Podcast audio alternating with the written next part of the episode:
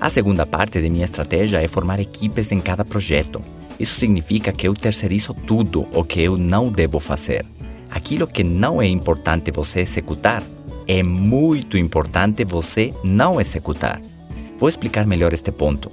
Se eu sei que sou capaz de editar um vídeo, um áudio ou fazer um site, eu digo que sou capaz porque hoje em dia existem dezenas de plataformas que fazem quase tudo para você.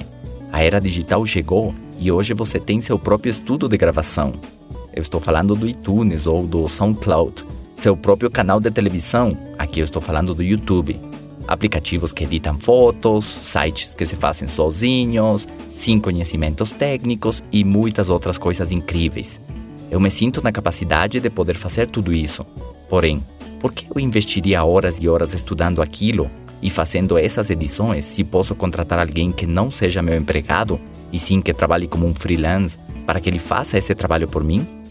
A minha regra de ouro aqui é: eu devo fazer unicamente o que ninguém pode fazer. Produzir o conteúdo destes áudios, por exemplo, ninguém pode fazer isso. Eu tenho as ideias, eu pesquisei por 20 anos e eu tenho a experiência que agora eu coloco neste material. Isso ninguém mais pode fazer. Eu criei o mestrado do sucesso. Eu faço as palestras e gravo o conteúdo mais incrível nos meus vídeos. E isso somente eu posso fazer. Tudo o resto eu delego para outras pessoas que se dedicam a cumprir essa função.